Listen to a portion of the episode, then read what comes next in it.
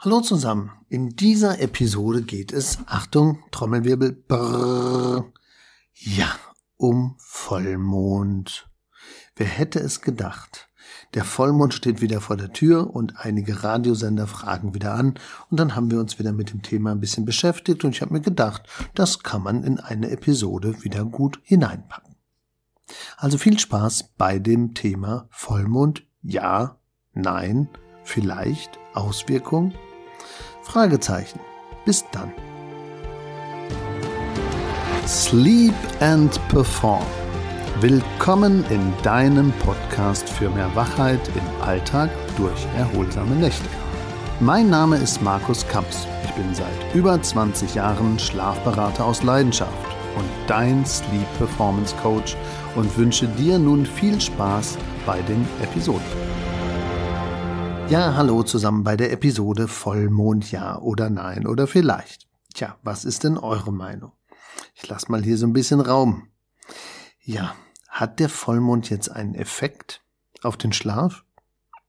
Hat der Vollmond jetzt einen Effekt auf den guten Schlaf?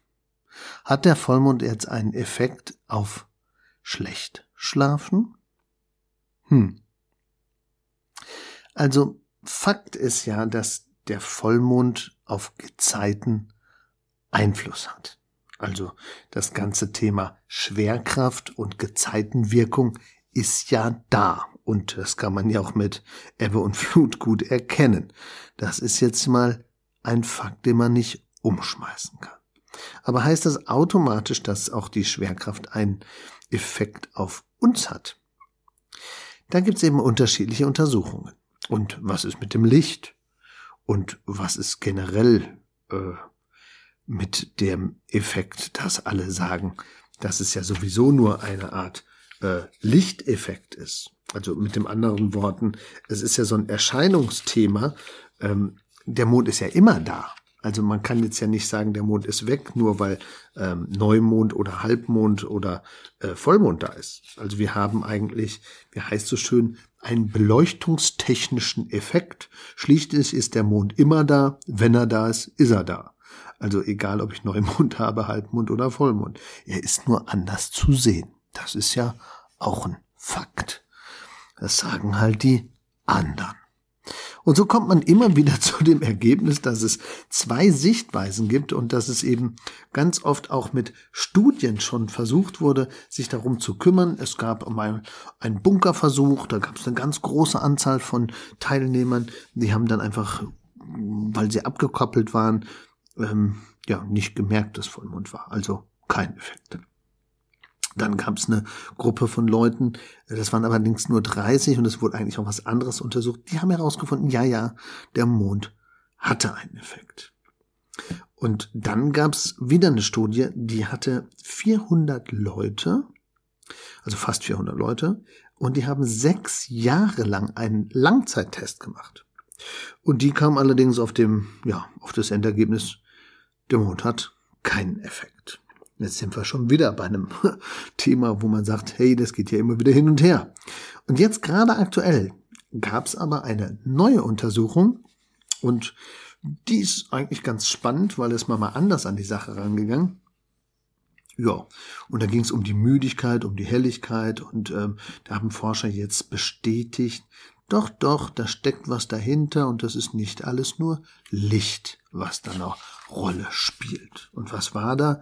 Da wurde jetzt eben an Städten und am Land ähm, und bei Leuten, die auf dem Land wohnen und sogar ohne Strom und in Seattle mit Studenten wurden vier Gruppen gebildet. Also wer erzählt, der Vollmond wäre eben der Wolfsmond und der ist ganz hell und der leuchtet, der stellt dann immer das Licht im Mittelpunkt. Aber es gibt eben schon so immer den Effekt, dass man alles auf die Helligkeit reduzieren will. Aber das muss ja nicht die Helligkeit sein, weil da kommen wieder die anderen, die sagen, ja, hell, äh, geh mal in die Stadt, äh, mach mal ähm, da den Fenster auf und mal die Jalousien hoch, da siehst du, was hell ist.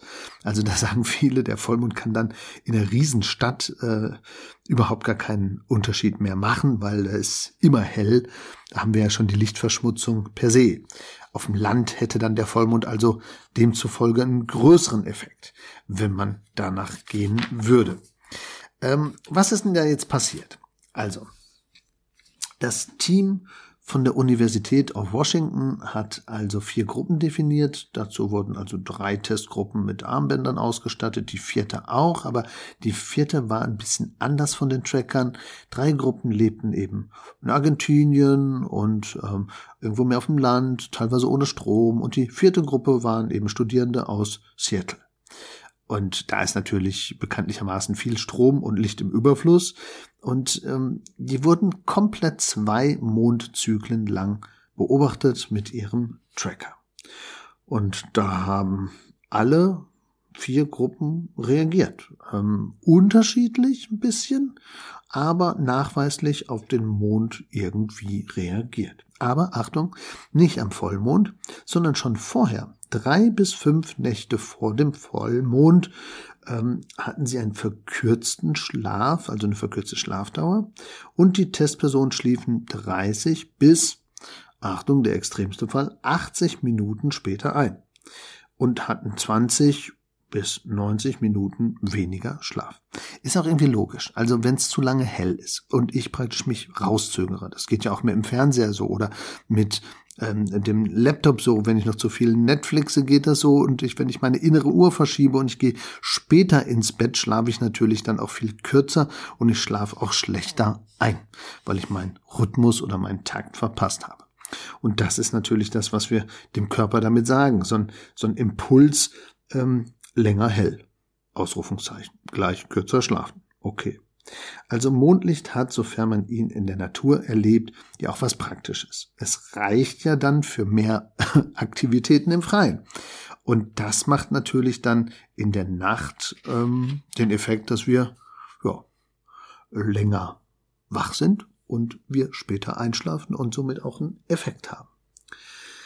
Ja, ist das jetzt bei jedem so? Hm, keine Ahnung. Also jeder reagiert da ja unterschiedlich drauf. Spannend war nur, dass die Forscher jetzt versucht hatten, nicht nur den Vollmond sich anzuschauen, sondern dass man dann gesagt hat, wir wollen jetzt das mit dem Thema Licht mal außen vor lassen und wir wollen jetzt das Thema Vollmond mal außen vor lassen. Wir gucken uns jetzt auch mal was anderes an. Ja, ähm, deswegen hatten die die synchronisierte Schlafverhalten auch in den Fokus gestellt und das Forschungsteam kam dazu, dass die Schwerkraft des Mondes auch einen ausschlaggebenden Effekt hat. Und das war spannend, nämlich der hatte dann wirklich einen Effekt. Und so war auch bei Neumond das Thema Schlafzeitveränderung und Schlafzeitverkürzung festzustellen.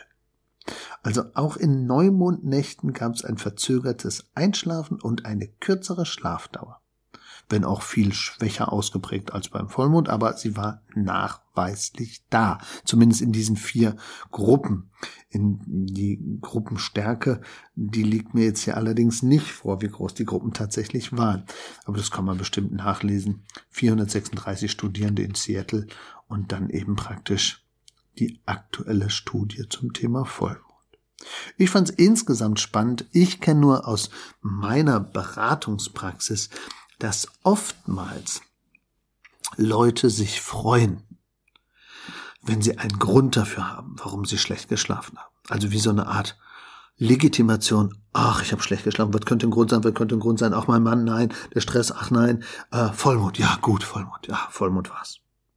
Also wenn ich manchmal einen Grund habe, warum ich schlecht schlafe, kann ich auch besser damit umgehen und kann vielleicht am nächsten Tag besser wieder einschlafen, weil der Vollmond geht ja weg. Wenn ich natürlich eine andere Situation habe, die mich immer wieder schlaflos lässt, dann ist das vielleicht doof. Manche Forscher sagen sogar auch, dass manche, die sagen, sie hätten Vollmondeffekt gehabt, gar nicht Vollmondeffekt hatten, sondern einfach nur die Schlaflosigkeit geträumt hätten. Und dann gibt's natürlich welche, die koppeln an. Also wenn in der Familie immer die Mama oder der Papa gesagt hat, oh, gestern war Vollmond, ich habe hier so schlecht geschlafen, dann kriegt man Aufmerksamkeit. Man kriegt das Frühstück gemacht oder man kriegt Mitleid. Und vielleicht will dann das Kind oder der Partner auch diese Wahrnehmung haben und sagt dann beim nächsten Mal, oh ja, ich habe auch so schlecht geschlafen. Das Spannende ist ja, keiner geht hin und sagt, wenn er 20 Mal schlecht geschlafen hat, diesmal war kein Vollmond. Nein, man sagt das dann, wenn einmal Vollmond war, dann, ja, jetzt da habe ich's. Ich schlafe immer schlecht bei Vollmond. Aber ich muss sagen, ich kenne selbst auch im familiären Umfeld wirklich Leute, die schwören Stein auf Bein, dass sie, ohne dass sie es wissen, ganz klar immer bei Vollmond eine Schwierigkeit haben. Also, ich möchte mal folgendes Fazit sprechen. Wenn Licht einen Einfluss hat, dann kann das eben ganz stark Einfluss nehmen auf Asthma, auf Krebsrisiko, auf Zykluslänge, auf ganz viele unterschiedliche Effekte. Also Licht in der Nacht ist überhaupt nicht gut und Licht kann vielleicht auch beeinflussen. Wenn man sensibel ist, warum sollte Licht denn dann keinen Einfluss nehmen auf meinen Schlaf? In der Regel wenn ich natürlich in der Stadt bin, in der Regel, wenn ich die Rouladen dicht habe oder wenn ich mit einer abgedunkeltem Schlafraum schlafe, kriege ich das meistens nicht mit. Aber dann kann ja vielleicht dieser Gezeiteneffekt oder der Schwerkrafteffekt doch eine Rolle spielen, vielleicht wenn ich sensibel genug bin. Also betrifft es vielleicht gar nicht alle, sondern nur diejenigen, die vielleicht schon mit dem Takt aus dem Rhythmus sind. Oder die, die vielleicht sowieso schon gestresst sind. Oder auch die, die eine andere Einstellung dazu haben. Oder auch die, die ein anderes Vorleben und Elterneffekt haben. Oder die jetzt eine selbsterfüllende Prophezeiung haben und schon sich auf den Mond freuen, dass er wieder stört.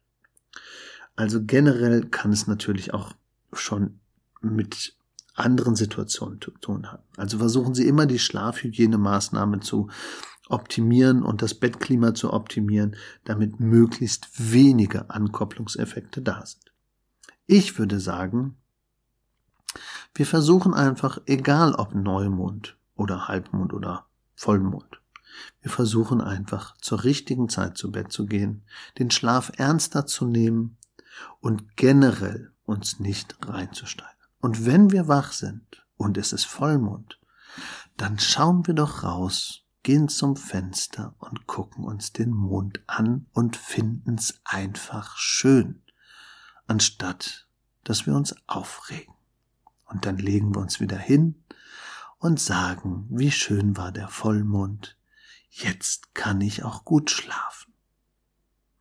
Allzeit guten Schlaf, euer Markus Kams, Schlafberater aus Leidenschaft. Und falls ihr mal ein Thema habt, was ihr besprechen wollt, ja, dann schreibt uns oder gibt uns einen Tipp oder schreibt eine Link-Kopplung, macht ein Mail, äh, alles Mögliche, was eben machbar ist an den Show Notes, bei der Verlinkung auf den Webseiten Schlafkampagne oder markuskamps.de. Ihr kennt ja mittlerweile die Kontaktbasis. Und wer ein persönliches Schlafcoaching mal möchte, egal ob mit Vollmond oder ohne, wer wirklich andere Besonderheiten hat, der kann sich gerne melden zu einem persönlichen Gespräch. Also nochmal, Fazit, ich habe auch schon mal wach gelegen und habe mir dann gedacht, liegt es jetzt am Vollmond? Ich habe aber auch schon mal wach gelegen, wenn ich zu viel Stress hatte. Und ich hatte schon mal wach gelegen, als ich zu schwer gegessen habe. Also selbst Schlafberater machen nicht immer alles richtig, aber oft wissen wir, woran es liegt.